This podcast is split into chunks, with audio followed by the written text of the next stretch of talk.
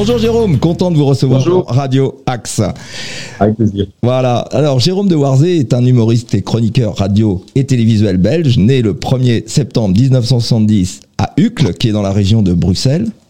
En raccourcissant, et pour faire une comparaison qui parlera aux Français, j'ai envie de dire que vous avez fait euh, d'abord du one-man show, comme lui.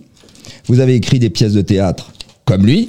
Vous avez fait de la radio, comme lui. Et vous faites de la télé, comme lui. Donc, Laurent Ruquier vous a tout piqué. ben voilà, ben, on peut clore l'interview. Hein. oui, ça situe le personnage tout de suite. Oui, ça fait. Ok, ok. Donc, euh, Jérôme de Warzé, vous avez débuté dans un café-théâtre, le Cooks. Oui. C'est bien ça Et vous faites d'ailleurs plusieurs one-man shows, mais aussi vous faites des partages de scènes avec d'autres humoristes comme Alex Vizorek et bien entendu Cody. Oui. Et euh, parmi vos shows, un titre a retenu mon attention. J'ai adoré, d'ailleurs j'ai rigolé juste en regardant le titre. C'est The Show Must Go On en 2007. Oui, c'est bien ça. Et est-ce que cela en dit long sur votre sens de l'autodérision et en, quoi l'autodérision euh, vous a permis d'avancer? Mais déjà, ça en dit long euh, sur le fait que c'était certainement pas le bon titre pour paraître euh, sérieux un peu pour commencer, ça c'est sûr. C'était un peu trop, à mon avis. enfin, je ne sais pas. C'était un peu étrange. mais l'autodérision, ben, on a toujours tendance à dire que les Belges sont les rois de l'autodérision, qui savent se moquer d'eux-mêmes. Euh, bah, je crois que c'est vrai, très honnêtement. Euh, on est quand même des professionnels de, l'autodérision euh, nous-mêmes. et c'est vrai qu'on a plutôt tendance à dire qu'on se moque d'abord de nous-mêmes que des autres. Même si, bon, dans l'émission Le Grand Cacus, on se moque quand même beaucoup des autres aussi. Ça, c'est sûr. mais attendez, pardon, on a essayé de. Voilà. mais, mais bon, moi j'ai toujours écrit comme ça. Donc, je n'ai jamais pu écrire autrement que comme ça. D'ailleurs, ça vous donne peut-être une certaine légitimité pour vous moquer un peu plus des autres. Quand je dis moquer, c'est entre guillemets, bien sûr, mais ça, ça aide. Mais on reste dans l'humour de, toute façon. Euh, moi, mon seul but, euh, que ça soit en, sur scène, euh, en radio ou en télévision, c'est de faire marrer les gens qui regardent. Il n'y a, pas d'autre.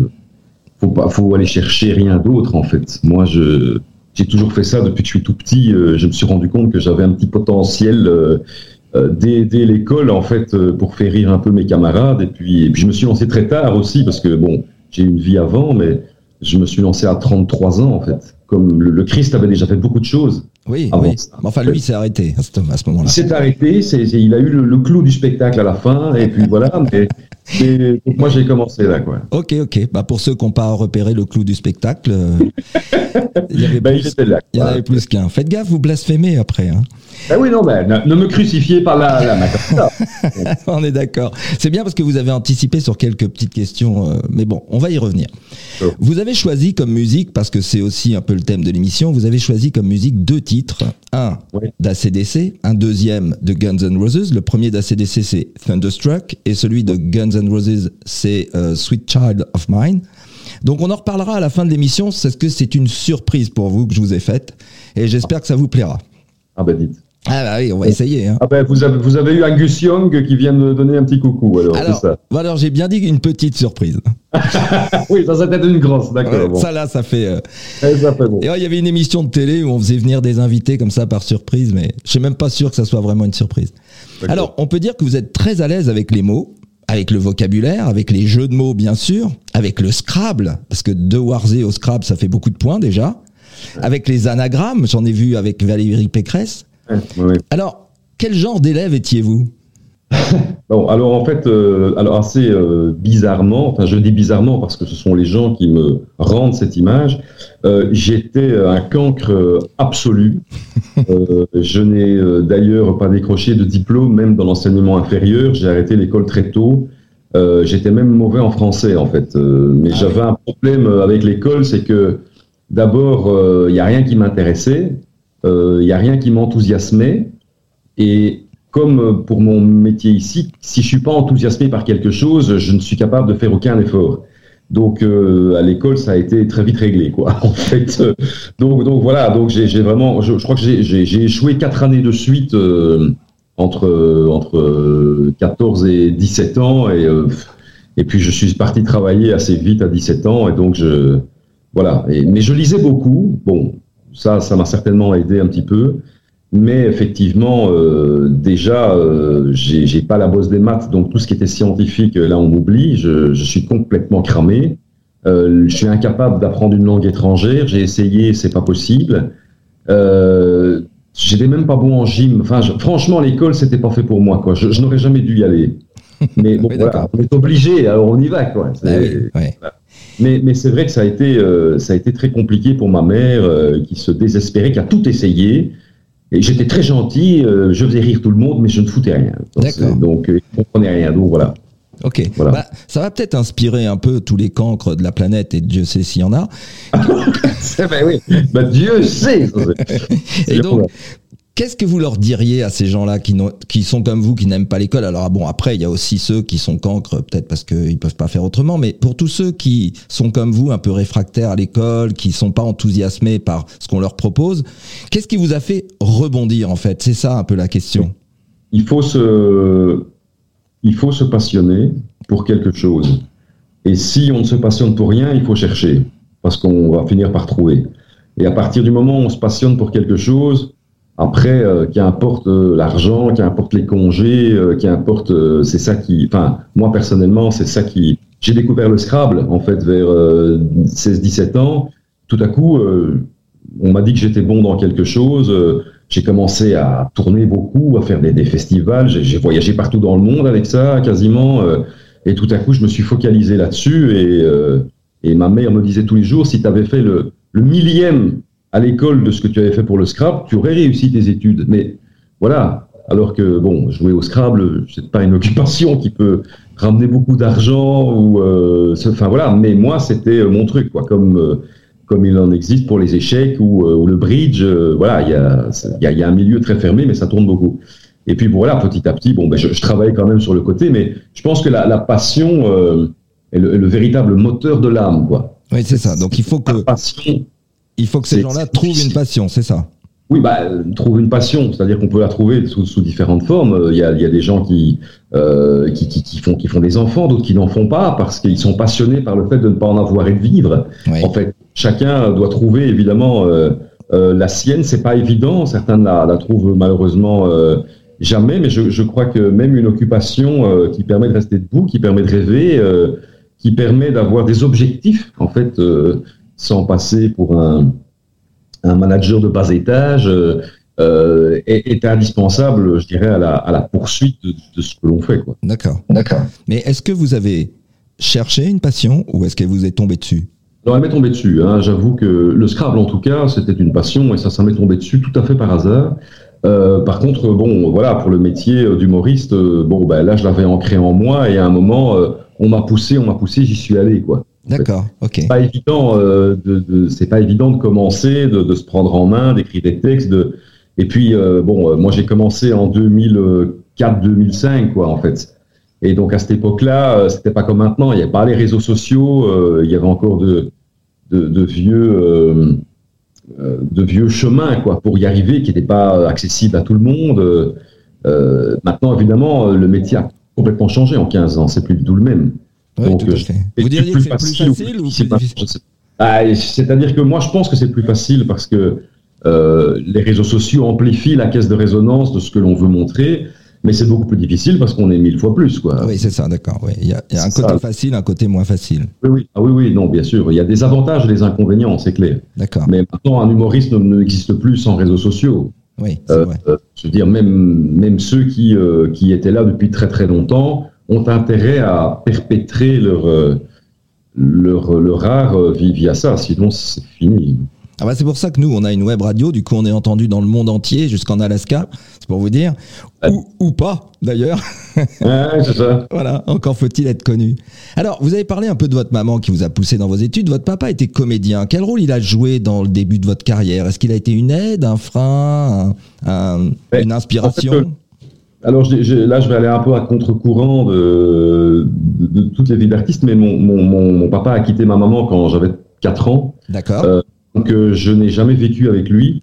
Euh, je n'ai jamais participé de tournée avec lui. Euh, donc, euh, et je crois que ma mère ne voulait surtout pas que je tombe là-dedans, en fait. Donc, ah.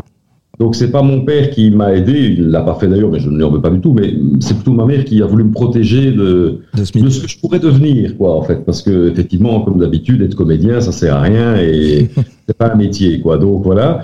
Euh, donc, euh, mais bon, moi je l'ai beaucoup vu en spectacle. Il a participé à de gros succès en Belgique. Il a joué dans, il a, il a joué dans des films d'ailleurs. Euh, euh, dans des films, il a, il, a, il a eu des petits rôles dans des films français, comme euh, il a joué avec Valérie Le Mercier, il a joué avec Benoît Poulvourde, il a joué, enfin voilà. Donc il joue toujours là. Il est là ce soir, il est sur scène, il joue le malade imaginaire et il a 78 ah ans. Euh, il a 78 ans, pardon. Il a 78 ans. Il est dans une forme olympique et euh, c'est une, une grande sommité du théâtre en Belgique, quoi. D'accord, mais vous avez d'ailleurs vous-même pas mal tourné en France, il me semble. Oui, oui, j'ai pas mal tourné. Euh, bon, maintenant en France, il y a, y a, différentes euh, catégories de niveaux, quoi. Hein. Euh, voilà, donc moi j'étais dans un dans un niveau de café-théâtre, de centre culturel où j'ai beaucoup beaucoup tourné. effectivement, entre 2000, ouais, je dirais 2000, 2007 et 2010, 2011, où je faisais beaucoup de festivals parce que la France a cette particularité bienvenue d'organiser des festivals d'humour dans tous les coins de France tout le temps, en fait ce qui permet de rencontrer plein de gens, que plein de gens nous voient. Il y a beaucoup de programmateurs. Il y a, c'est un peu le festival d'Avignon en humour dans toute la France tout le temps, en fait. Euh, et donc ça, c'est vraiment très intéressant pour ceux qui veulent faire de la scène. Et donc effectivement, j'ai beaucoup tourné. Et puis bon, bah, la radio est arrivée, et puis le Grand Cactus est arrivé. Et là, et là depuis 7-8 ans, bah, c'est vrai que je tourne plus. Euh. Oui, bien sûr. Mais alors, quelle différence feriez-vous entre le public français et le public belge Est-ce qu'il y a une vraie différence dans les publics ou est-ce que c'est quelque chose que les humoristes disent souvent et qui est pas forcément réel? Moi, je trouve que c'est pas du tout réel, non. Euh, je crois que et, la preuve la plus éclatante, c'est le Grand Cactus, parce que le Grand Cactus, euh, bah, finalement, euh, on a deux tiers de, de, Français sur notre page Facebook pour un tiers de Belges. D'accord. Donc, ça n'est pas et, et honnêtement, quand j'écris, je n'écris pas pour la France ou les Français. Donc, ça prouve bien qu'il y a quelque chose qui nous relie euh, totalement, et ce qui nous relie, c'est la langue. Oui. C'est tout. Donc euh, on est on est complètement frères là, vraiment. Donc euh, en plus en Belgique, on, s'intéresse évidemment beaucoup à tout ce qui se passe en France parce qu'on capte en clair toutes les chaînes françaises. ce qui est pas le cas chez vous. D'ailleurs, je voudrais en profiter, mais je voulais en, parler plus tard, mais je voudrais en profiter pour dire que vous captez le Grand Cactus, c'est très simple. D'abord, soit par les pages Facebook, mais aussi il suffit d'aller sur un ordinateur et de taper rtbf.be et, on, tape le grand cactus et c'est un régal. Voilà. Oui, c'est sur Ovio, c'est la plateforme euh, RTBF qui permet de, revoir les émissions. Et, sur YouTube aussi, euh, il y a euh, quand même une kyrielle de, de sketchs. On met tout le meilleur sur YouTube, donc là aussi, on a une grosse page. En fait, ce que j'ai bien aimé, moi, sur rtbf.be, c'est qu'on peut voir toute l'émission. On n'est pas obligé. Toutes, les émissions, c'est ça. Toutes les émissions et l'émission en entier. Bien sûr, bien sûr, bien sûr. c'est vrai que c'est un peu tronqué sur les réseaux parce qu'on voit beaucoup de, petites capsules de 4-5 minutes euh, exactement, qui ne prennent pas complètement euh, l'ambiance totale du plateau. Oui, exactement. et, en, même, temps, en même temps, ça donne envie, quoi. Ah bah oui, oui, oui, bien sûr. Ça rappelle, je sais pas si vous avez connu ça, mais ça rappelle un peu quand les mecs sur les plages distribuaient des petits chouchous. Ils les jetaient comme ça et quand on en mangeait un, on était addict, c'était mort, quoi. C'est ça, c'est ça. et bon, l'émission dure 90 minutes, euh, donc donc il y a beaucoup de choses à, aller chercher. Exactement, vrai. exactement. Euh, donc, euh, vous avez commencé vos premières euh, aventures, donc radio et télé. Et comment ça a pris forme? Est-ce que c'était un objectif par le biais de la scène pour vous, la radio et la télé, ou est-ce que ça vous est tombé dessus aussi un peu par hasard comme le, comme le Scrabble? Mais en fait, moi, j'ai jamais fait aucun plan, j'ai jamais fait aucun objectif. Euh, il y a des choses qui me sont tombées dessus comme ça un peu par hasard. Bon, alors on force toujours un peu euh, la chance forcément, mais, mais euh, moi, fin, fin 2009, en fait, j'étais à Paris dans un café-théâtre près de Pigalle où, où bah, ça fonctionnait pas bien parce que en fait j'y suis allé parce que j'avais gagné un festival d'humour en fait. Et donc le, le lot c'était la programmation pendant quatre mois à Paris. Donc je me suis dit bon comme j'avais pas une thune, je me suis dit bon ben je vais y aller de toute façon. Mais en fait, bon, voilà, j'y suis allé euh, sans argent, sans réseau, euh, sans, enfin, sans rien du tout, donc un peu pour voir, ce qu'il ne faut évidemment jamais faire. Et donc, euh, comme je m'étais déjà bien amusé pendant quelques années, je me suis dit bon, ben j'arrête tout et je me remets à autre chose parce que voilà, moi j'avais déjà fait des choses, enfin, j'avais joué à l'Olympia, quoi. Enfin, pour moi, c'était complètement bon. J'avais vraiment fait des trucs formidables et je me suis dit que j'allais arrêter parce que je commençais à tourner un peu en rond. Euh, et puis je me suis dit bon, ben il y a encore une chose que j'aimerais bien faire, parce qu'on me dit toujours que bon, voilà, ta force c'est l'écriture, etc. Et moi, j'ai toujours été fan des chroniques radio. j'ai découvert Pierre Desproges et le, tribunal des flagrants délires. donc dans les années 80, qui pour moi est le sommet absolu de la chronique radio. Et j'ai toujours adoré Stéphane Guillon et Didier Porte. Ouais. ah oui, Didier Porte. Didier Porte, qui étaient les grands porte-drapeaux de France Inter à l'époque. Et, je me suis dit, bon, ben, ça, j'aimerais quand même essayer. Donc, j'ai écrit une centaine de chroniques euh, d'actualité. Euh, je me suis filmé dans un café-théâtre parce que je voulais du public. D'accord. On les a découpés, on les a mis sur le net. Et là, euh, tout à coup, il y a plein de gens qui sont arrivés et tout le monde a voulu m'engager sur toutes les radios. Donc, donc comme quoi, bon. Et là, j'ai commencé alors sur le service public belge Vivacité, qui est la, radio de la RTBF en fait. Euh, en 2010, en fait, euh, en 2010. Euh, et, de là a découlé le Grand Cactus, qui est en fait la prolongation de mes chroniques radio. Parce que comme j'étais en, quotidienne, après deux, trois ans, je me suis dit que j'allais crever. quoi. C'était plus possible de continuer. Donc, il fallait que je trouve un petit peu, que je varie les effets en radio le matin. Et là, j'ai appelé Cody. on a commencé à faire des, des duos en radio. C'est là que j'ai appelé Martin Charlier, donc, euh, qui est là avec nous aussi, et Fabien Le Castel. Et donc, de tout ça, ben, on a commencé à penser à, au projet télé. D'accord, d'accord. Ben, je vais y revenir d'ailleurs sur ce projet télé. En fait, si je devais comparer votre œuvre à de la peinture, il semble que depuis le début, vous aimiez le commentaire de l'actualité, de la politique ou du sport d'un point de vue plus impressionniste que contemplatif. J'ai l'impression que vous aimez bien euh, aller chercher au-delà de, juste de ce qu'on voit. Oui, c'est vrai, c'est vrai. J'aime beaucoup extrapoler. Euh, j'aime beaucoup euh, aussi euh, retourner les, situations et j'aime beaucoup jumeler deux infos en une. En fait, donc c'est vrai que ça, il y a, quand même une part d'imagination évidemment qui est importante par rapport à la vanne en elle-même. imaginer tout et n'importe quoi plus loin que ce que ça ne devrait être en fait. Voilà, ça c'est un peu mon dada. Euh, et c'est sûr que les co-auteurs, parce que j'écris pas tout seul pour le Grand Cactus, euh, faut le rendre hommage aussi. Euh, j'écris pas tout seul, mais bon, on a tous un peu nos, petits délires et donc euh, bon, tout ça fait que mis en commun. ouais. Oui, c'est ça. En, commun, on discute beaucoup et effectivement, bon, ben, quand ils m'envoient leurs idées, leurs textes, etc. Ben, quand moi j'écris et que je m'isole tout seul pour balancer toute l'émission, là, c'est c'est évidemment plus simple de partir en délire. Ouais, bien sûr. Et qu'est-ce qui, selon vous, fait que votre regard aime chercher la parodie Qu'est-ce, c'est quoi le ressort chez vous? Mais moi, moi, je pense que euh, je, pense que tout est tout est absurde en fait quelque part, même quand les infos sont brutes. Euh, et je crois que finalement, euh, quand on va chercher plus loin, parce que c'est ça qui est important, c'est d'aller chercher plus loin ce qui pourrait arriver. On, ne serait jamais très loin d'une, réalité qui pourrait arriver aussi, si je puis m'exprimer ainsi. En fait, euh, je, pense qu'on arrive dans une ère où les gens ont beaucoup besoin de se, détendre, euh, ont beaucoup besoin de rigoler, et, c'est un prisme qui me semble vraiment fondamental, euh, pour, surtout sur l'actu qui est quand même de plus en plus morose d'année en année. Il faut quand même le dire, même si on a l'habitude, bon, là, ça devient quand même compliqué, et, malheureusement, enfin je dis malheureusement parce que c'est pas très mais, mais plus c'est sombre et, plus on était inspiré. Ah oui, d'accord.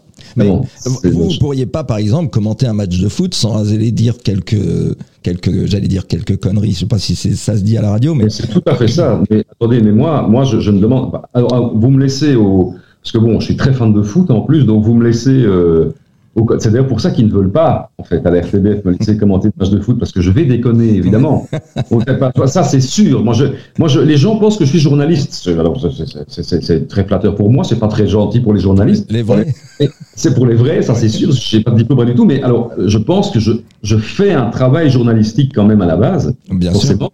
Mais je ne suis pas du tout journaliste. Moi, je suis humoriste. Euh, euh, je suis humoriste qui fait de l'humour. Je suis pas un humoriste qui fait du journalisme ou un journaliste qui fait de l'humour, quoi. Alors j'ai une question pour vous d'ailleurs en tant qu'humoriste, parce que on, on alors c'est le sentiment que j'ai, mais peut-être que je me trompe et j'aimerais bien que vous me disiez ce que vous en pensez.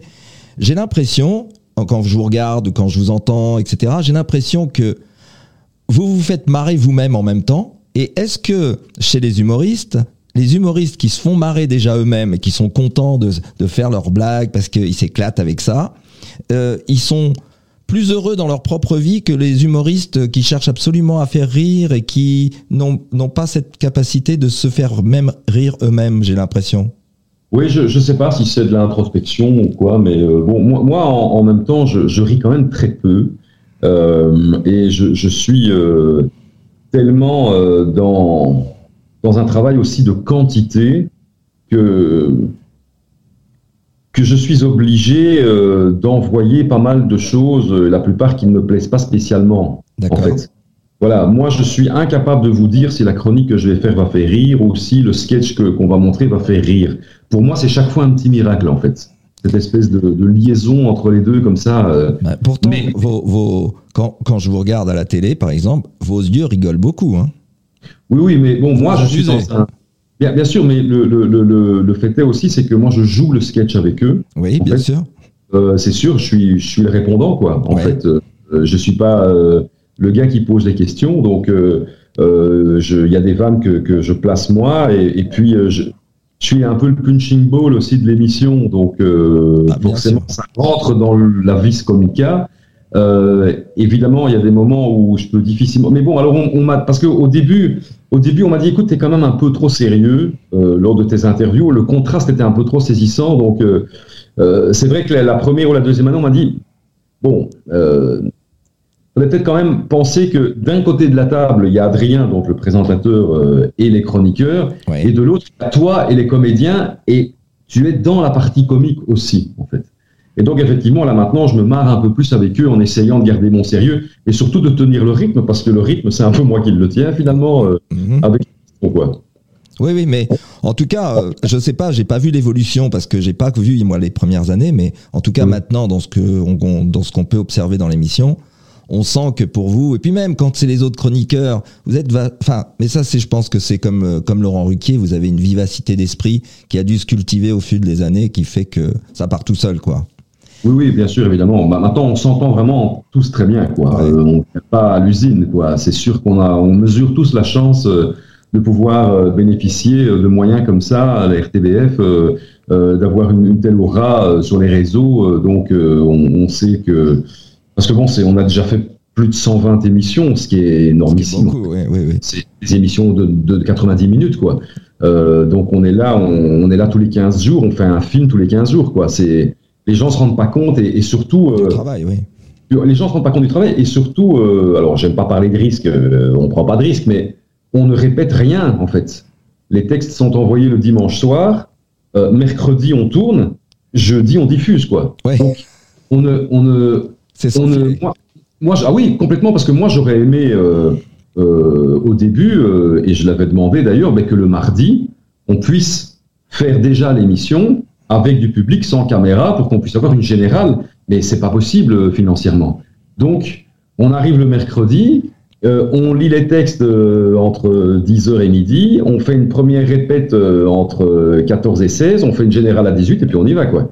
Et le lendemain, ben, on est parti pour la suivante. C'est, en fait, c'est de la folie. Mais bon, voilà, c'est, comme ça. Et, et, puis le montage, le montage est vraiment, le montage, on le fait la nuit en fait, après l'enregistrement. Vous, et le montage, vous participez Oui, oui, oui bien, sûr, oui. Donc, je fais le montage, donc on commence vers minuit et on on en a pour 3-4 heures, donc, euh, et ça, c'est le moment le plus important, le montage. D'accord. En fait, je peux vous dire que, euh, au début, ils voulaient qu'on fasse ça en direct, on n'aurait pas tenu 5 émissions, hein, parce qu'il y a des vous avez, alors, en fait, vous avez 26 heures par jour, en fait, pour vous? Ben, non, mais c'est-à-dire que bon, voilà, moi je, je, suis dans, dans, dans, des codes, euh, voilà, bien bien précis. C'est clair que que je, je, voilà, il me faut quand même une certaine hygiène de vie, quoi. Sauf que là, faut pas faut pas commencer à déconner parce que parce qu'il faut rien lâcher, quoi. Ça, c'est sûr. ok. voilà, c'est un petit challenge, oui. Dans vos débuts, vous avez écrit beaucoup de sketchs et euh, des pièces, d'ailleurs, des billets, des chroniques. Y a-t-il, avec le temps, une facilité d'écriture ou bien est-ce sans cesse beaucoup de pression de réagir à l'actualité?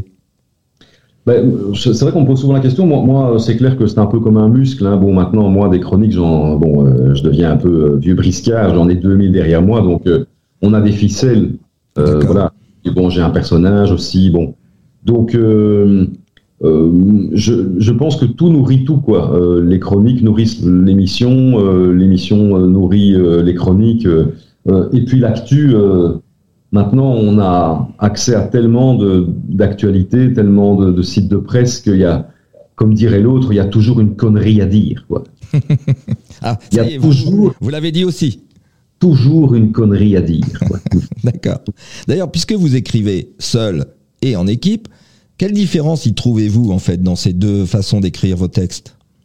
Ben, je pense, euh, Pour moi, c'est beaucoup plus, euh, euh, comment dirais-je, relaxant et reposant euh, d'écrire à, plusieurs, parce que toutes les idées ne viennent pas de mon cerveau. Et il est évident que j'ai choisi des gens euh, qui ont un univers assez particulier, euh, mais qui me correspond quand même. Euh, C'est important, les, les co-auteurs. Je pense que les co-auteurs euh, euh, donnent évidemment une autre vision sur laquelle vous pouvez rebondir vous et qui va vous hausser le niveau. quoi. C'est voilà. un, petit, un petit brainstorm, quoi. Oui, c'est ça, exactement. maintenant, voilà, ils sont quatre là pour le Grand Cactus et et c'est clair que je ne me satisferai jamais euh, d'un de mes sketchs tout seul ou d'un de leurs sketchs seul, en fait. D'accord. C'est vraiment un travail d'équipe, là. C'est un travail d'équipe, mais, mais, évidemment, en, en, bout, en, bout, de chaîne, c'est moi qui assume tout, quoi, parce que c'est moi qui assume euh, la, le, le, scénario du truc, euh, toutes les ventes du truc, euh, puisque c'est moi qui choisis, en fait. Oui, bien sûr. C'est moi qui choisis et mais, mais, bon, tout ça se passe dans la, une très très bonne collégialité et tout ça, donc c'est vraiment chouette. Euh. Enfin, c'est comme au foot, il y a un capitaine, quoi. Euh, oui, c'est ça, mais euh, là, à la fin, c'est vrai que c'est moi qui donne les directives, c'est moi qui, euh, qui dit où joue qui. c'est et, et, et, je suis sûr qu'il y, a des, il y a des sketchs bah, qui auraient pu être beaucoup mieux si j'avais fait d'autres choix, en fait. Mais bon, voilà, ça c'est mon côté un peu perfectionniste. Euh. ouais, on n'est jamais complètement satisfait. On n'est jamais. Ah non, non, non, ça c'est sûr, ça c'est sûr. Moi, moi, franchement, quand je revois les, des, des sketchs d'il y a 2, 3, 4 ans, moi, je referais tout, quoi, en fait. Oui. Parce que voilà, mais bon, ça c'est normal. Bah, c'est parce que vous évoluez en même temps que vous en faites, je, je suppose. Ouais. Venons-en maintenant à ce grand coup de génie qui est le grand cactus sur la RTBF. D'ailleurs, ça m'a fait penser un peu alors à un mixte d'émissions, mais euh, celle que j'ai trouvée la plus proche, c'était le petit rapporteur. Je ne sais pas si vous avez connu cette émission. Bien sûr, bien sûr. Voilà. Ah, le, bah, disons que bon, déjà il y a Pierre Desproges dedans, donc forcément, euh, ça bon, il n'est pas, pas, resté longtemps, mais euh, mais c'est clair que bah, il, voilà, il faisait de l'actu satirique euh, avec des petits reportages. Et, et, bon, l'autre référence qu'on qu nous donne beaucoup, c'est c'est le, le, grand journal avec Decaunes et Garcia, en fait. Euh, ah oui, oui, euh, tout à fait. Au départ, puisque bon, euh, voilà, il y avait Decaunes, Garcia, il y avait Gildas en face d'eux. Euh, ils venaient faire des personnages et venaient discuter un peu de l'actu, en fait. Donc euh, ça, c'est aussi une référence qui, qui, qui arrive beaucoup. Euh, mais le petit référence, rapporteur, une référence de 5-10 minutes en fait, pas plus. Alors que le petit rapporteur, lui, il avait plus un peu oui, ce format du grand cactus, je trouve. C'est vrai, tout à fait, absolument. Euh, et moi, j'ai bon Pierre Desproges. Bon, enfin, c'est toujours bateau de dire ça, mais bon, il a ouvert évidemment plein de portes parce qu'il avait une écriture hyper léchée, hyper aristocratique. Euh, il avait une écriture humaniste. Enfin, il était, moi, enfin moi, j'ai découvert un peu l'écriture euh, cynique avec lui, mais en plus, euh, il allait faire des sketchs dans des boucheries en lançant des boudins, quoi. Ouais. Voilà, ça, ça, ça, je trouve vraiment ça, ça formidable. Ah oui, il allait de la, il allait de l'aristocratie à la tarte à la crème. Ah oui, mais complètement. Et dans le grand cactus, on essaie de faire des trucs un peu plus léchés. Mais à côté de ça, bon, c'est quand même la grosse pantalonnade. Hein, oui, oui, oui, je, crois, je, crois, que vous pourriez avoir euh, Daniel Prévost dans votre équipe, quoi. Ah ouais, ouais, avec le plus grand plaisir. Ce serait Comment vous est venue cette idée alors du grand cactus? Et puis surtout, qu'est-ce qui vous passionne tant dans les cactus? Mais en fait, euh, moi, je, je, alors on, on parlait de Jacques Martin. Moi, quand quand j'ai voulu euh, intituler euh, ma chronique, bon, je cherchais évidemment euh, pas mal de, de, titres. Et il y a, y a le titre d'un bouquin de Jacques Martin, qui, euh, de, de, Michel Drucker, pardon, qui me plaisait bien, et qui s'appelait Un oursin dans le caviar. Ah oui, je m'en souviens. Voilà. Et donc, euh, il y a un plat typique belge qui s'appelle le waterzouille. Oui. Qui, qui, mélange aussi pas mal de choses. Et donc, je me dis, bon, ben voilà, le waterzouille, c'est ce que je fais. Je mélange plein d'infos belges et il me fallait quelque chose de piquant dedans. En fait. Et bon, j'ai listé toutes les épices et je ne trouvais pas.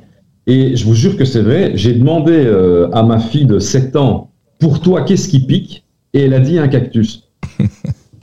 et là, je me suis dit, un cactus dans le waterzouille, je me suis dit, bon, en tout cas, euh, bon, euh, si, voilà, si je me plante, bon, ben, on aura oublié, mais si ça marche, on n'oubliera jamais ça. Un cactus dans le waterzouille. Et, et, le, et, le, cactus est resté en fait euh, pour les pour les gens.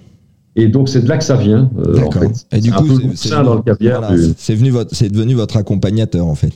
C'est ça, oui. Oui, d'ailleurs, en rue, on m'appelle Monsieur Cactus, quand on me croit. Ah, c'est bizarre. C'est sympa, oui. Comment avez-vous constitué votre équipe? Tout d'abord de consultants qui chacun à sa place a un talent fou. Euh, Livia, Thierry, David et Adrien. Euh, est-ce que c'est vous qui avez choisi tout ce monde-là ou comment ça s'est produit en fait? Oui, en, fait, donc, euh, bah, comme je l'ai dit tout à l'heure, c'était un peu une, une, prolongation de mes chroniques. moi, en radio, euh, sur Vivacité, euh, Thierry Luters euh, et David Jean Motte étaient déjà avec moi en, en, consultant le matin en radio. Donc je savais qu'ils étaient très très bons rieurs, qu'ils savaient mettre de donc je les ai pris avec moi. Et Livia, c'est David qui m'a soufflé son nom parce qu'il la connaissait. Et donc elle est venue nous voir et bon, bah, le courant est passé tout de suite. Et donc là, les trois consultants ont été vite, ont été vite pris. Euh, Adrien, euh, bon ben nous on avait fait des émissions euh, avec Martin Charlier, donc lors de la Coupe du Monde en 2014, on avait une chronique tous les jours et il était là en face de nous. On se connaissait et donc il vend vraiment bien le truc, donc lui c'était bon. Et pour les comédiens, ben, en fait on se connaissait tous depuis des années, donc c'était pas compliqué. Euh, Fabian, James Dino, Martin Charlier, ben, c'est des gens avec lesquels j'étais venu en radio pour faire des duos. Donc, euh, donc tout ça, ça s'est mis assez vite. Oui, l'équipe s'est formée rapidement parce que vous aviez déjà. Euh, oui, oui, tout à fait. D'accord, d'accord. En fait, on vous a rien imposé. Alors, on a, on, a voulu m'imposer trois choses. On a voulu m'imposer d'abord euh, d'enregistrer à Bruxelles parce que c'était plus facile techniquement. Mais bon, j'étais pas très réceptif parce que le studio me paraissait un peu petit. Et puis là, on enregistre à Liège, les gens sont plus festifs, enfin, etc. on a voulu m'imposer de la scène vous allez vous euh, faire des copains à Bruxelles ou non, non, non, mais ils le savent bien. Chaque fois, je le dis. Donc, J'ai euh, entendu. Voilà. Euh, et puis, et puis, ils ont voulu imposer un peu une sorte de, de scène pour, pour les, les sketchs, en fait, comme, comme ça se faisait dans, dans plein d'endroits. Ils ne voulaient pas d'un talk show ah. avec une et des gens autour. Ils ne voulaient pas ça. et puis surtout, ils voulaient que ça soit en direct parce que euh, y avait une autre émission qui passait en alternance avec nous le jeudi, qui était aussi en direct. Mais là, j'ai dit en direct, moi je le fais pas, c'est trop, c'est, on va se planter complètement. Euh, il y, a, y, a, des changements de costumes et tout. Donc ils ont voulu euh, Bruxelles de la scène et en direct, et j'ai eu Liège, un talk show et montage. Donc, donc j'ai bien fait de tenir bon, je pense. donc voilà. Et mais, mais bon, je n'ai pas dû batailler beaucoup. Hein. Non, puis j'ai l'impression qu'ils sont pas mécontents. Non, mais je pense pas non plus. Pouvez-vous brosser un petit profil de toutes vos stars, de Livia, de Jean Mode, de Thierry, puisque vous les connaissez depuis longtemps, puis nous dire un peu pourquoi, euh, comment, comment vous allez remplacer Thierry, puisqu'il paraît qu'il va s'en aller. Mais oui, alors euh, Thierry, euh, ben, c'est une, véritable légende de, du service sportif à la RTBF. 42 ans qu'il commentait les matchs des Diables Rouges à la radio, etc. Il faisait beaucoup de télé. Euh, et puis c'est un artiste aussi, il chante, euh, il rend des hommages à Johnny Hallyday, en fait, euh, il chante Johnny. donc lui, évidemment, bah, il arrive à l'âge entre guillemets de la pension, donc il est mis à la pension de par le service public. De l'EHPAD. En, EHPAD, pas ça. Et donc il trouvait plus cohérent, lui, bah, étant donné qu'il n'allait plus être présent sur les ondes, bah, d'arrêter aussi le, le, grand cactus, quoi, en fait. Surtout qu'il a acheté une maison au Sénégal, il va y passer beaucoup de temps, donc il n'aura pas le temps de revenir. Euh, donc euh, voilà, alors on ne s'est pas du tout posé la question de, de, savoir qui allait le remplacer parce que on a encore quatre émissions euh, avant le mois de juin et donc on aura bien le temps. On recommence en fin septembre, donc on aura le temps de, de discuter un peu, de savoir bah, vers qui on veut aller. Est-ce que est-ce qu'on prend quelqu'un qui pourrait être son binôme ou est-ce qu'on change complètement de personnalité? C'est pas évident, hein, euh, forcément. Non, bien sûr. Euh, c'est pas évident de le remplacer. Euh, il était vraiment un meuble comme les deux autres d'ailleurs dans l'émission. Donc donc je sais pas, on, va voir. Bon, Jérôme, je postule hein, si vous faites une chronique. Mais en fait, on a déjà reçu 600 demandes, donc mais je, mets dans la liste. Hein, je mets dans la liste. Voilà. Ouais, mais de toute manière, il y en a toujours un qui sort. Alors, quand on ne joue bah pas, on ne gagne pas. Hein. Bah non, mais bien fait, Voilà. Non, mais moi, je ne postule que mes connaissances ne sont que sur le rock et le hard rock, donc ce serait une chronique euh, très particulière. Ah enfin, bon, ça déjà bien. Ça, en tout cas, je suis un bon public, euh, ça c'est clair. Oui, j'adore d'ailleurs leur manière de, de, réagir à tous les sketchs, etc. On sent que ce sont des gens qui aiment rire, quoi. Franchement, c'est. Oui, et c'est aussi pour ça qu'ils sont là. moi, je voulais avoir un premier public avant les, spectateurs et les téléspectateurs, quoi qu'on puisse euh, déjà euh, autour de la table s'adresser à des gens pour ouvrir les axes d'écriture. sur Livia, sur Thierry, parce qu'il a aussi une passion pour les cimetières. Thierry, il édite des bouquins sur les, les, les, cimetières, enfin sur les gens, comme il aime à le dire. Il fait une espèce de, de, de bréviaire de tous les cimetières en Belgique. donc, et puis David Jean Mode, bon, bah, ça c'est une bête de télévision, quoi. Euh, forcément, c'est d'ailleurs lui qui, qui, va donner les points à l'Eurovision pour la Belgique euh, dans quelques jours. Ah, ça être drôle. Euh, là, il a, il, a, il, a, il a une vie extraordinaire. il travaille comme un fou. Il est dans le relooking. C'est un grand ami de Christina Cordula. Enfin bon, voilà, il, il a beaucoup de, il a beaucoup de, de, de, cordes à son arc et surtout, il est comme plus personne n'est en télé. Il est naturel en fait. Il est naturel, il est, il est, il est, il est fou, il le sait, il le montre. Euh, euh, il a envie de rire, il rit aux éclats. Je sais qu'il y en a certains qui, qui ne l'aiment pas pour ça, mais, mais c'est tellement, c'est tellement rare d'avoir des gens qui ne sont plus dans, dans le contrôle de l'image, en fait, de leur propre image. Euh, ça devient rare en télé et, et en plus c'est un excellent euh, euh, chauffeur de salle, il tient le public en haleine entre les sketchs, etc. C'est, il est indispensable à l'émission, c'est sûr. Enfin, je, pense, qu'il y a plus de gens qui l'aiment que de gens qui l'aiment pas. Ah oui, non, mais ça c'est sûr, évidemment, il y a toujours des gens qui râlent. Hein, il me fait penser un peu à Boy George. Je sais pas si vous avez vu Boy George récemment. Ah non, non, pas récemment, non. Et mais Boy George a énormément changé. Euh, il a un look un peu à la Jean Mode d'ailleurs. J'ai regardé, tiens, j'ai regardé. Et, quand vous le regardez dans The Voice, vous voyez qu'il a une capacité de, de rigoler, de s'exprimer, de. En fait, on a l'impression qu'ils ont dépassé le fait que les gens les aiment ou les aiment pas, ils s'en foutent. Oui, oui, non, ah, non, mais ça, David Jamot, complètement. Hein. Ça, ça, alors là, d'ailleurs, il n'y en est jamais prêté attention.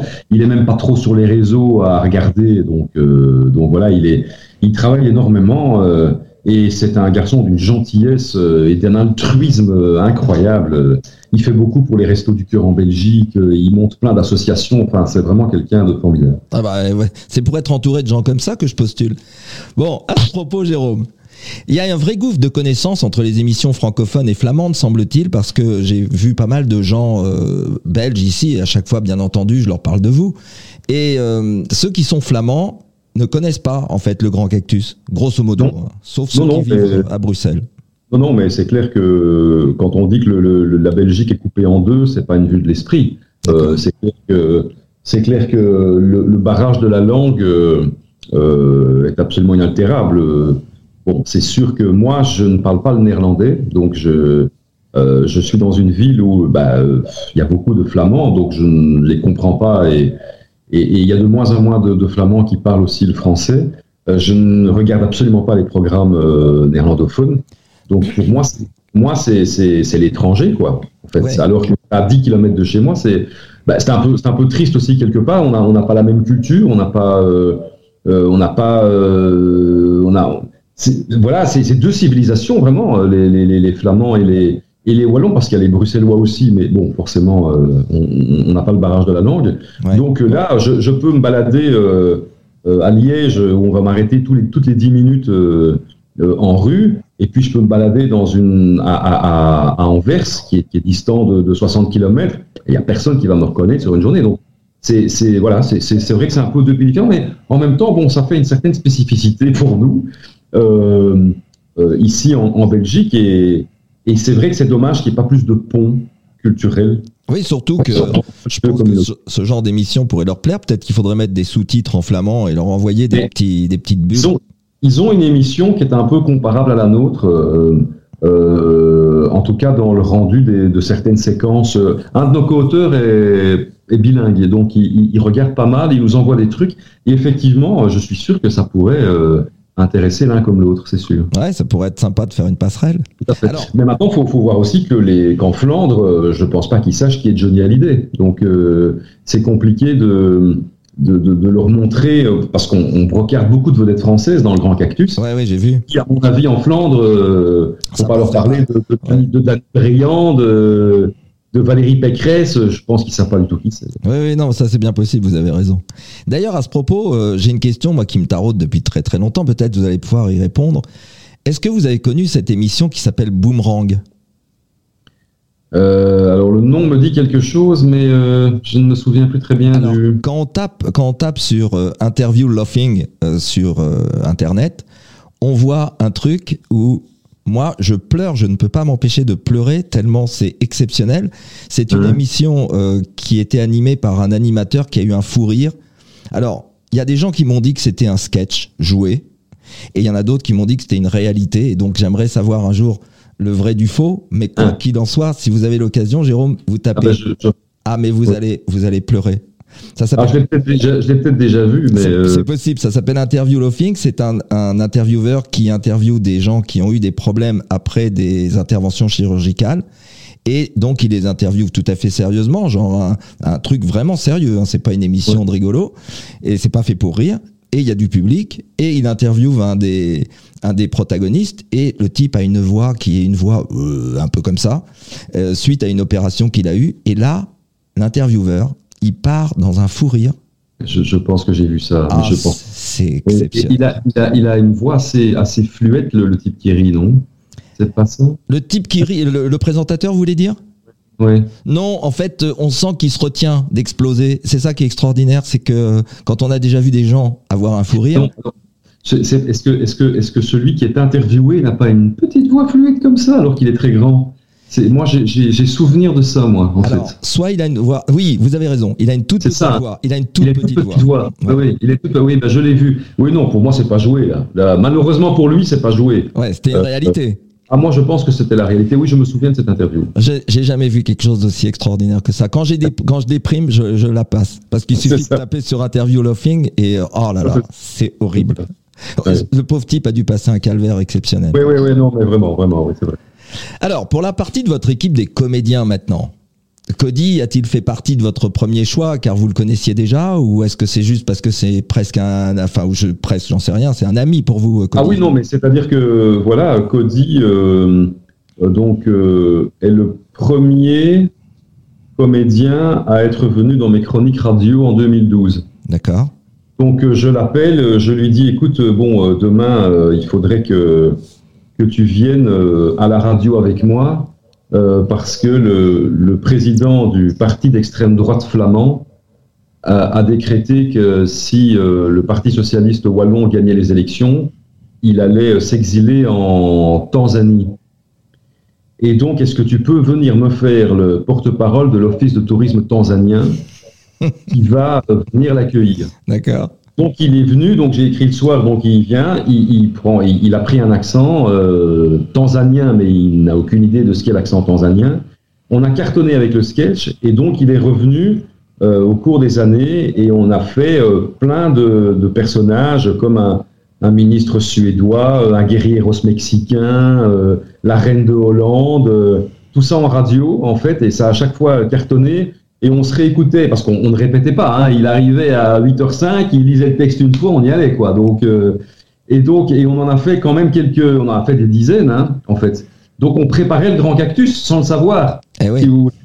Et, et donc euh, on rigolait l'après-midi en réécoutant le sketch parce qu'on se rendait compte que son accent suédois c'était n'importe quoi en fait. Euh, donc voilà. Et puis, euh, et puis évidemment, bah, il était le premier sur la liste quand on a euh, forcément euh, mis les, les comédiens pour le Grand Cactus.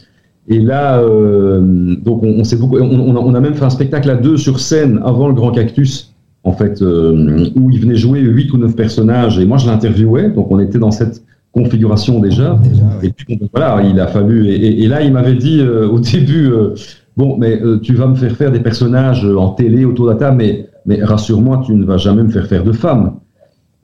Et là, je lui dis, mais enfin, Cody, ben non, enfin, tu me prends pour qui? Enfin, bien sûr que non. Je dis, bon, ben c'est quoi le premier personnage? C'est qui? Claire Chazal.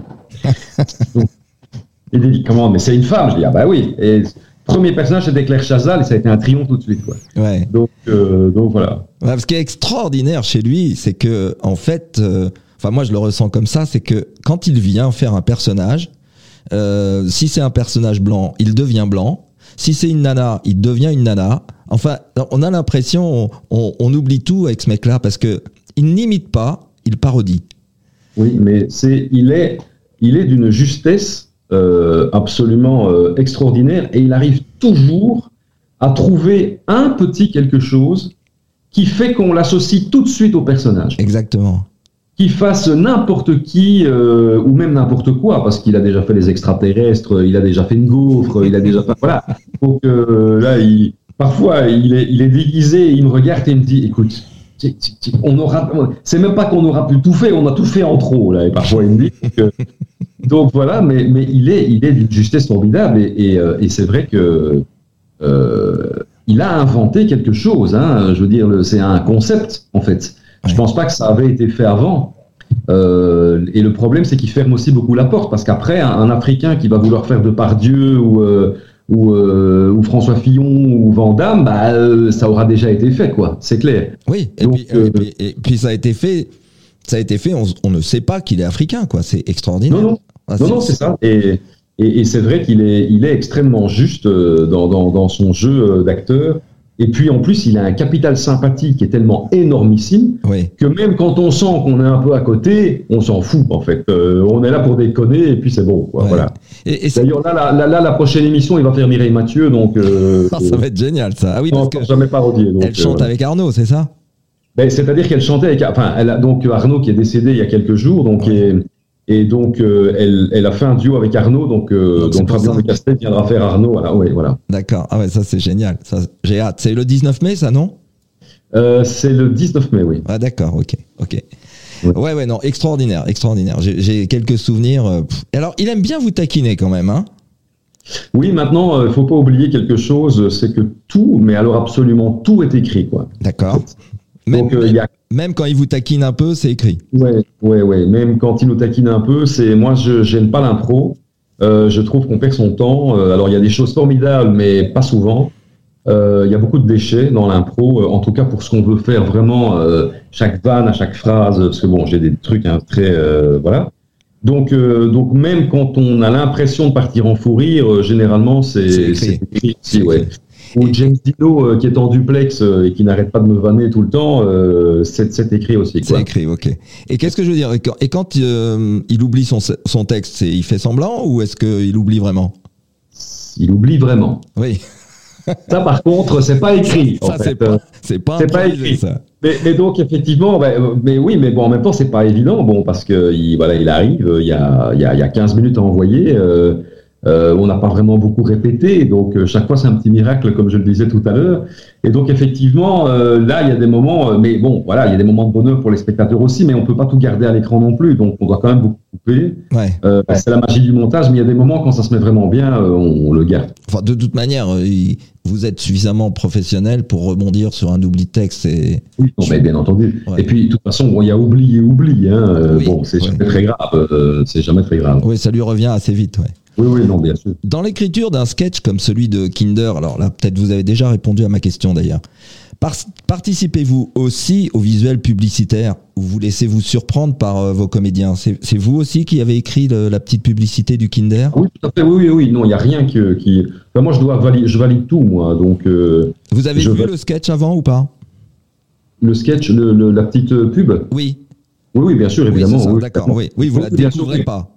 Ah non, non, non, je ne découvre rien du tout. Non, non, non, non, ça, c'est pas possible. Là, euh, non, non, je dois valider. euh, je, je suis la, euh, je, je suis la valide. Il y, a, il y a deux validations à voir, la mienne artistique et, et pour RTBF, pour voir si euh, effectivement, si bon, pas trop loin, etc. Mais Ouais. Donc euh, non, non, il n'y a rien que je découvre euh, le jour même, à part, euh, à part c'est vrai, euh, le, la, la, la, la- parodie de, de Jardin et Loisirs euh, Ah oui. euh, de, de- de- de Martin Charlier qui le fait la veille. Donc, j'ai, donc la version définitive, je la vois uniquement le jour de l'enregistrement, en fait. D'accord. Voilà, ça, ça serait que c'est la seule séquence où là, euh, je découvre. Mais Vous toutes les autres, euh, Même, les autres même, euh, même les chroniques d'Olivia, Thierry et, et Jean-Marc, Oui, oui, oui, vous les voyez avant. D'accord. Oui, oui, ok. Oui, comme ça, vous donnez une validation. Il vous arrive Oui. de leur faire refaire ou, ou c'est pas Ah, nécessaire? ça, ça, ça arrive, ouais, ouais, ça arrive. Mais on les, on, on coupe aussi pas mal, évidemment. Ça dépend un peu de- du rythme de l'émission, parce qu'on peut pas dépasser 90 minutes, donc donc c'est quand même compliqué. Euh, Parfois, il y a des sketchs qui durent plus longtemps, euh, euh, mais on évacue quand même pas mal de choses. hein. D'accord. Euh, c'est- pour ça ceux, que. ceux- ceux qui viennent à l'enregistrement sont parfois assez surpris, ça dure 3 heures, donc euh, Ah oui, bien sûr. Et c'est ce qui fait que Thierry Luters n'a qu'une minute 32 alors. il a une minute 32. Oui. Il aimerait bien en avoir 80, mais il a qu'une minute 32. Non, mais ça vous va Ouais. bien d'avoir fait une minute 32 plutôt qu'une minute 30, ça, ça vous ressemble parfaitement. Voilà, voilà. Alors, j'ai vu des news assez récentes dans la rubrique Cactus. Alors, il paraît qu'il y a un mimétisme de Bruce Willis qui aurait tout fait pour vous ressembler, l'humour en moins?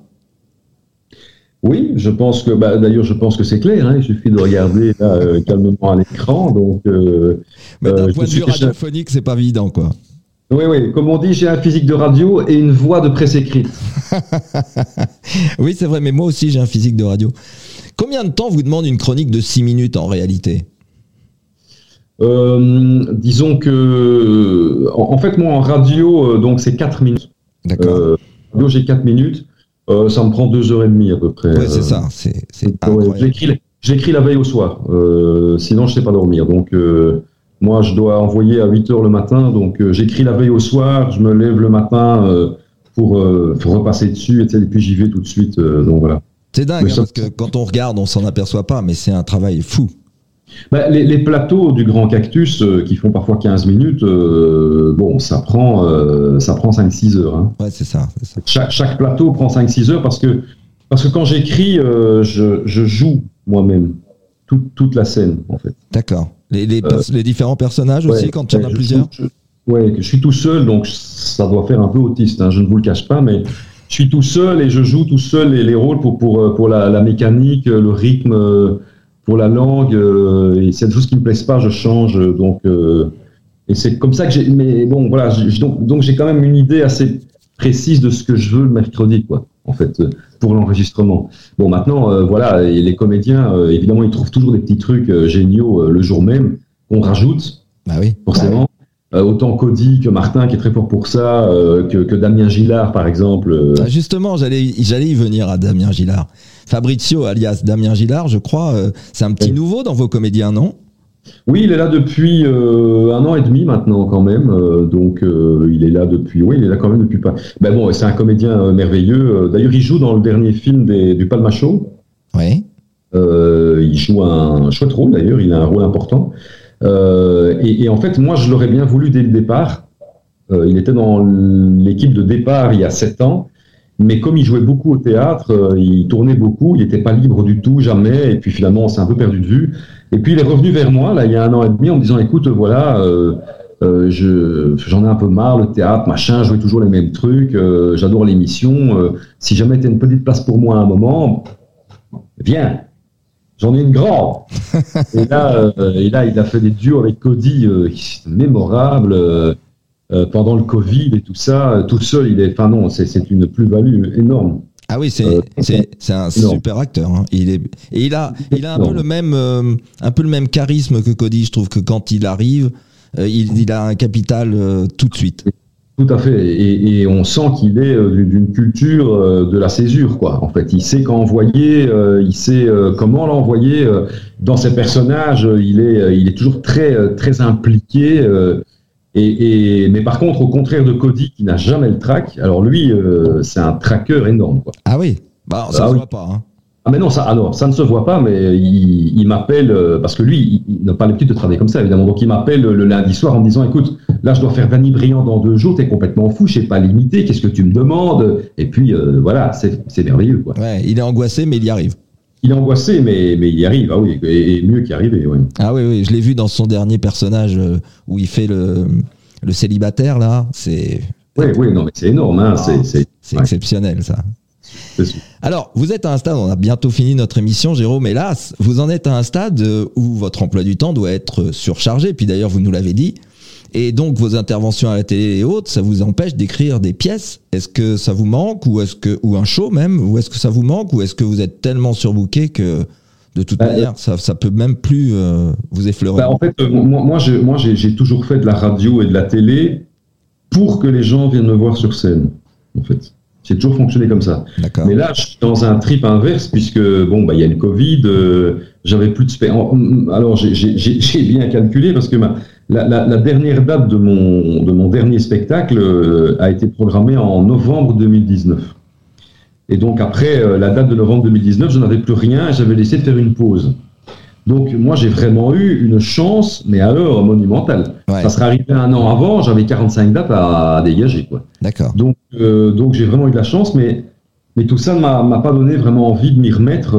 Il y a encore des problèmes là, et puis c'est vrai que le Grand Cactus me prend un temps fou, les chroniques. Et puis j'aimerais bien écrire une série aussi, donc euh, je suis un peu là-dessus. Euh, pour l'instant, euh, je voilà, je, donc donc pour l'instant le one man show c'est pas pour tout de suite. Mais bon, un jour je remonterai sur scène, j'aimerais vraiment bien quoi, euh, c'est sûr. Ouais, ça doit être une- un plaisir très différent d'ailleurs. Et oui, oui, c'est clair. Ah, c'est le plus grand, hein, le plus grand. Hein, ça, il y a rien qui parce que c'est vrai que là, je fais beaucoup d'humour le, le matin en radio, mais on est quatre autour de la table, euh, ou, ou dans le grand cactus, mais on est 100. Mais bon, quand vous avez une salle de 800, bon, c'est quand même plus plus impressionnant. Ah oui, sûrement, sûrement. Ça doit dégager une adrénaline assez différente. Bon, on est bientôt à la fin de l'émission. Alors, je voudrais juste rappeler aux auditeurs que le prochain Grand Cactus, c'est le jeudi 19 mai. Et pour le voir, il vous suffit de faire comme moi. Inscrivez-vous sur le site rtbf.be. C'est gratuit. Et puis, sur Ouais. plein de plateformes, vous avez, vous pouvez les répéter, Jérôme? Oui, donc euh, ben, la plateforme Ovio, donc euh, c'est la plateforme de la RTBF qui permet de revoir les émissions euh, dans leur intégralité. Et puis ben, il y a la chaîne YouTube du Grand Cactus évidemment, qui permet de revoir la plupart des sketchs découpés. Et alors euh, on a une page Facebook euh, qui est, euh, enfin on n'y croit même pas nous-mêmes, mais on arrive à un million et demi de, de fans quoi, dont, dont un million de Français d'ailleurs. Donc euh, c'est absolument énormissime. Je, on- et ça arrive encore tous les jours parce que les gens nous découvrent encore tous les jours euh, en réalité et ils nous demandent tous quand on vient en France, mais bon, ça, ça, ça va être un peu compliqué, je pense. De toute façon, donc Eh ben, voilà. euh, J'espère que grâce à l'émission Leçon de vie, ça va passer à 2 millions. J'adorerais. Ah ben voilà. j'adorerais, hein.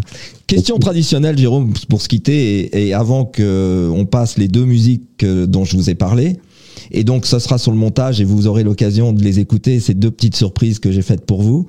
La question traditionnelle, c'est euh, qui aimeriez-vous que nous contactions de votre part pour vous succéder au micro de Leçon de vie et pourquoi Oui. Ah bah écoutez, oui, alors là j'ai beaucoup réfléchi. Euh, alors c'est évidemment un peu compliqué euh, parce que euh, est-ce que ça doit être dans le métier? Est-ce que ça ne doit pas être dans le métier? Est-ce que Non, il suffit que ça soit une personnalité connue dans n'importe quel domaine, parce que en fait, c'est le son de la vie de cette personne qui va donner aux auditeurs ben, l'envie d'aller choisir ce qu'ils ont, qu'ils ont trouvé d'intéressant dans leur parcours et qui peut leur servir à eux dans leur vie ça. à eux. Bah écoutez, moi je, je vous conseille vraiment de, de, de contacter David Jean Motte parce que euh, il a une vie euh, absolument incroyable. Euh, il, a, il a fait fortune dans les jeux vidéo, il s'est marié pendant 23 ans, il a un mariage très heureux pendant 23 ans, et puis, et puis il a des idées, mais à n'en plus finir, c'est un bourreau de travail, c'est quelqu'un d'extrêmement sérieux euh, et qui aime tellement les gens qu'il fait des folies. Quoi. D'accord. eh ben, Il, aime les gens, il aime l'humanité. euh, il, est, il est. Je, vous passez une journée avec lui, vous ne déprimerez plus jamais. C'est c'est quelqu'un qui dégage euh, euh, quelque chose dans, dans tout ce qu'il fait, et donc euh, vraiment euh, le, le faire découvrir, c'est bah, quelque chose d'utile, quoi. ce sera notre Temesta alors, Ah bah tout à fait. notre antidépresseur. Ah bah. Écoutez, vous me donnerez les coordonnées sur euh, hors, hors antenne. En tout Avec cas, plaisir. Jérôme, c'était vraiment un bonheur de vous avoir. Mais c'est moi, c'est moi. Ah, franchement, c'était un plaisir. Et si un jour j'ai l'occasion de venir sur votre plateau euh, Avec en, tant que spectateur, euh, comment faut-il faire d'ailleurs pour euh, assister à l'émission? Ben, alors, il faut s'inscrire sur le site. il faut envoyer un mail à euh, cactus.rtbf.be. D'accord Et là, il y a des listes d'attente, évidemment, qui sont assez longues, euh, forcément, pour, les, pour les émissions.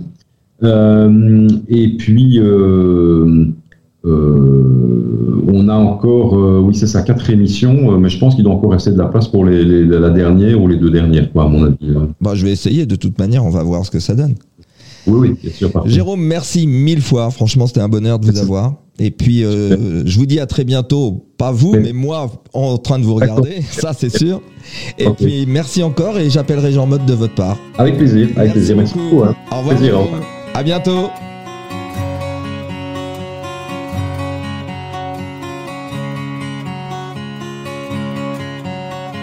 She's got a smile